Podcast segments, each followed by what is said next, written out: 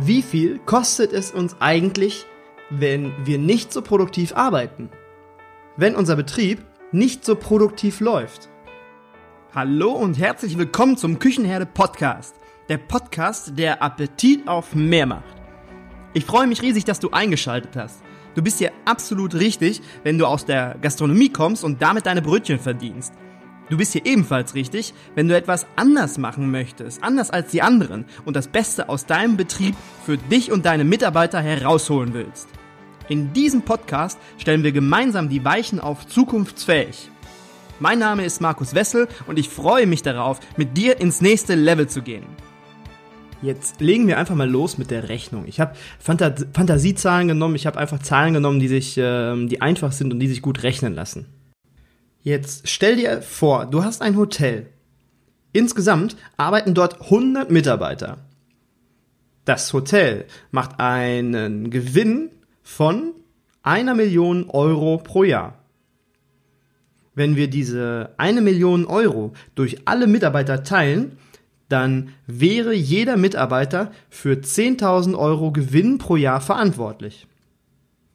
Natürlich hat nicht jeder im Unternehmen den gleichen Einfluss am Gewinn.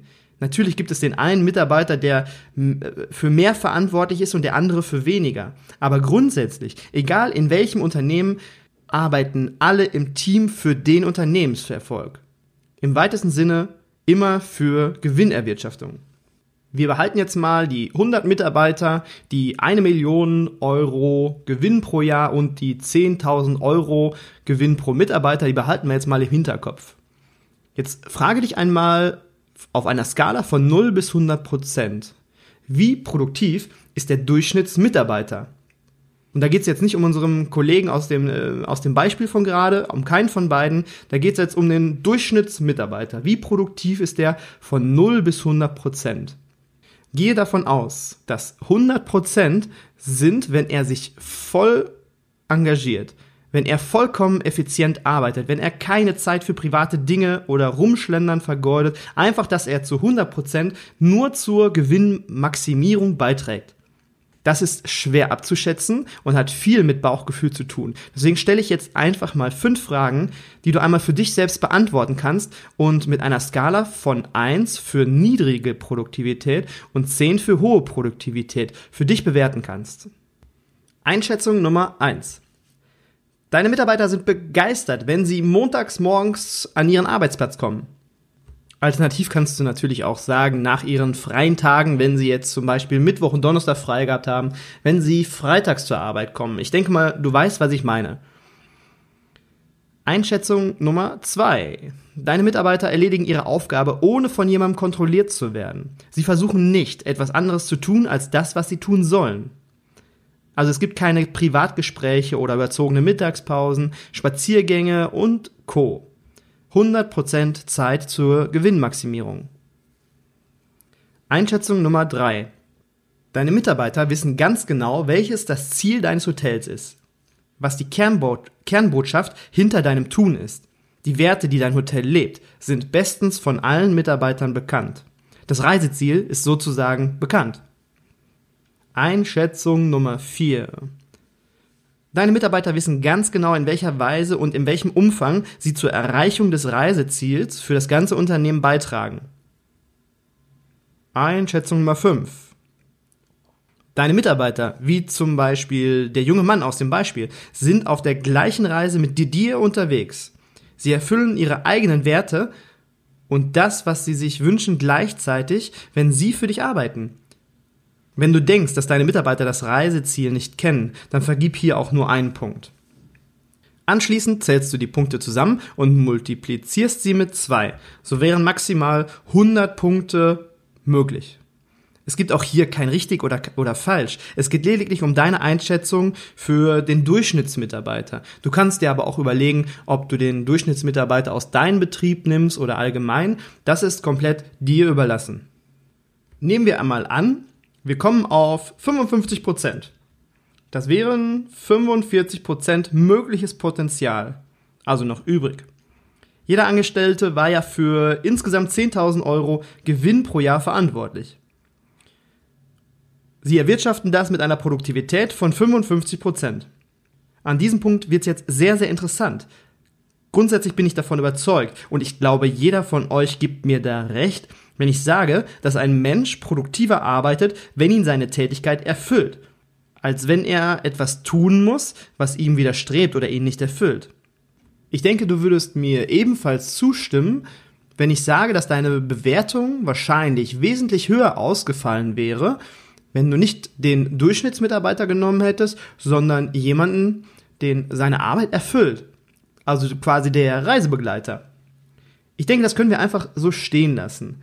Wenn man jetzt auf die Auswahl der Mitarbeiter achtet, also dass man wirklich eine ordentliche Personalauswahl pflegt, dass man genau weiß, was sucht man für einen Mitarbeiter und dass man dann aber auch die Mitarbeiter, die dann zu einem stoßen, zu einem kommen, dass man die dann genau identifizieren kann. Nicht, was haben die alle schon geleistet, sondern passen die zu mir oder passen die nicht. Dass man das genau identifizieren kann.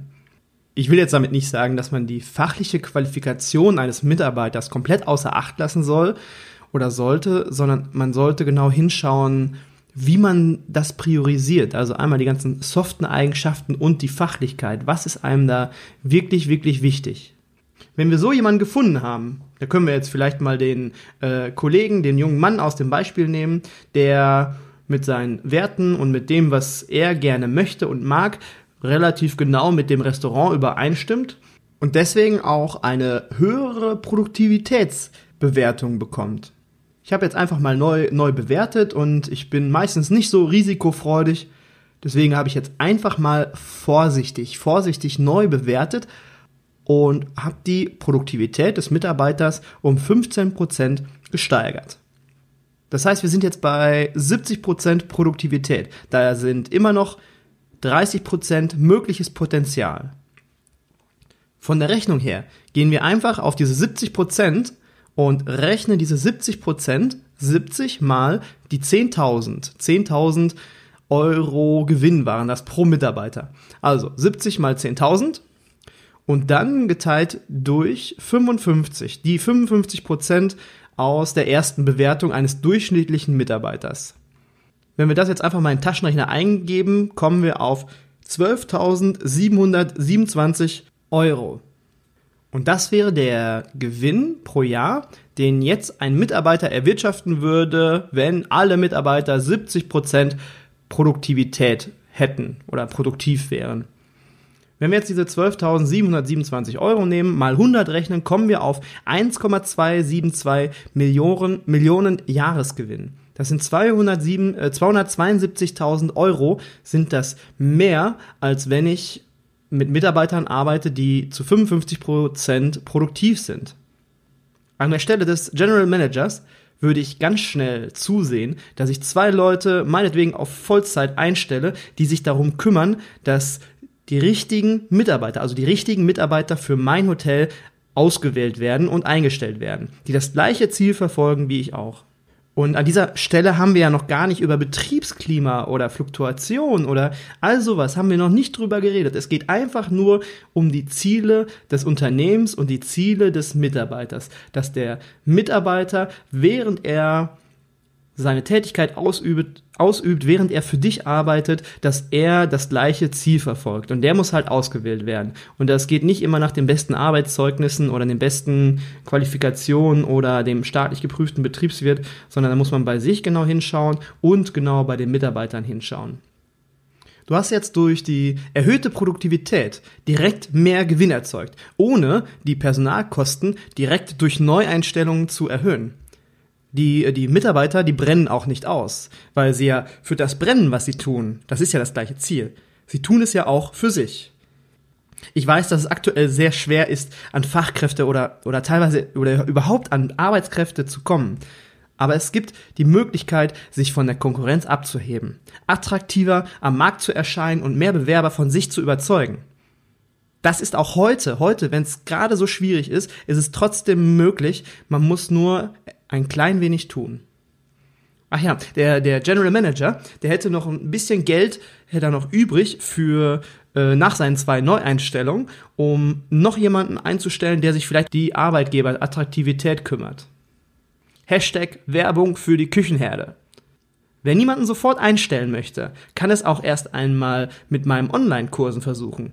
Im kommenden Kurs geht es um die junge Gastrogeneration und wie man seine Arbeitgeberattraktivität auf die jungen Menschen ausrichtet. Sobald der Vor Vorverkauf startet, poste ich das auf Facebook und auf Instagram, damit ihr alle Bescheid wisst. In der äh, kommenden Folge geht es dann um, in einem ähnlichen Beispiel, um die Kosten für Fluktuation.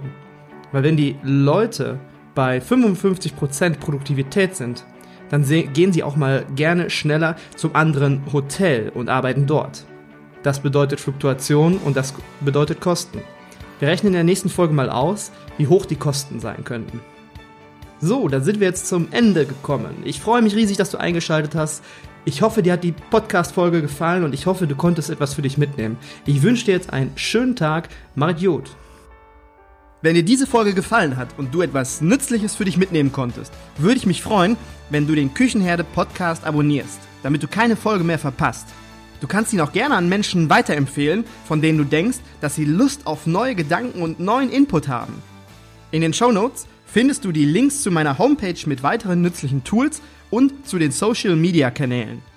Ich freue mich auf den Kontakt mit dir. Schreib mir auch gerne, wenn du Themenwünsche für eine Podcast-Folge hast. Bis dahin wünsche ich dir eine gute Zeit, dein Markus.